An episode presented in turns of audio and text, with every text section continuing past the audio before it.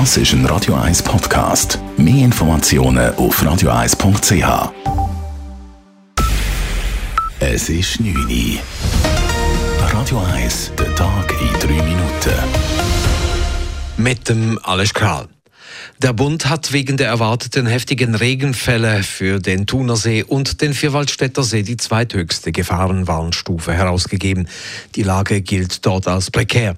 Beim Vierwaldstätter See ist der Pegelstand so hoch, dass der See in der Stadt Luzern bald über das Ufer treten könnte. In Luzern hat die Feuerwehr an besonders gefährdeten Stellen damit begonnen, mit Sandsäcken und Bauelementen einen Hochwasserschutz zu errichten. Angespannt ist auch die Lage entlang der Aare. In Bern etwa wurden aufblasbare Hochwassersperren vorbereitet. Erhebliche Gefahr, die Gefahrenstufe 3 von 5, gilt auch für den Zürichsee. Der Regen dürfte die bereits angespannte Lage noch verschärfen, sagt Wolfgang Bollack vom zuständigen Amt Avel. Wir gehen davon aus, dass das vor allem zu einem Anstieg vom Pegel von der Sil wird führen. Dann haben wir ja viel Wasser im äh, Zürichsee und auch im äh, Greifensee. Dort äh, könnte sein, dass das noch weiter ansteigt. Es sei höchste Vorsicht geboten, da die Pegel teils sehr plötzlich steigen können. Die Zürcher Stadtpräsidentin erinnert in einer Videobotschaft daran, im Sommer die Corona-Schutzmaßnahmen einzuhalten und sich impfen zu lassen. Die Lage habe sich stark gebessert und die Menschen würden im Sommer wieder viele Freiheiten genießen. Die Pandemie sei aber noch nicht vorbei, betont Stadtpräsidentin Mauch in der Videobotschaft, die heute aufgeschaltet wurde.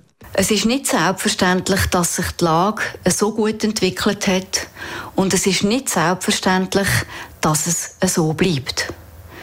Sie alle haben dazu beigetragen und können das auch weiterhin machen. Indem sie die Schutzmaßnahmen einhalten, indem sie sich testen lassen, indem sie sich impfen lassen. Die Zahlen der Neuinfektionen sind in der Schweiz weiter angestiegen. Für die letzten drei Tage gab es 822 neue Fälle, doppelt so viele wie genau vor einer Woche. Das BAG schätzt, dass bereits 70 Prozent der neuen Fälle auf die besonders ansteckende Delta-Variante des Coronavirus zurückzuführen sind. In England werden am 19. Juli wie geplant fast alle Corona-Schutzmaßnahmen aufgehoben, trotz steigender Fallzahlen.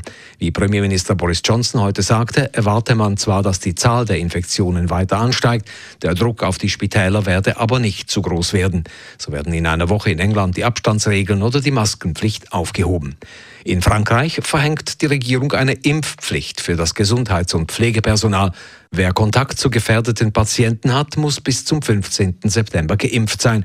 Es werde Kontrollen und Sanktionen geben. Der Kanton Zürich war auf die Corona-Pandemie nur ungenügend vorbereitet.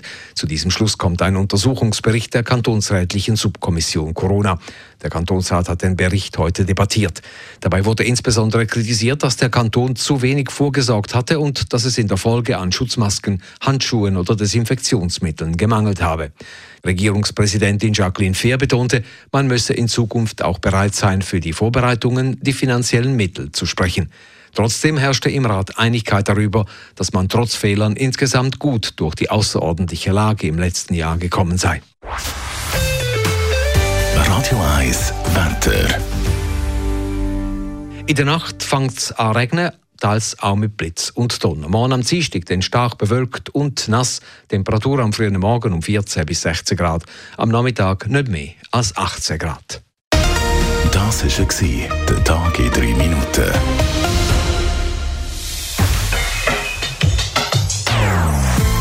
Non-Stop-Musik auf Radio 1. Die besten Songs von allen Zeiten. Non-Stop.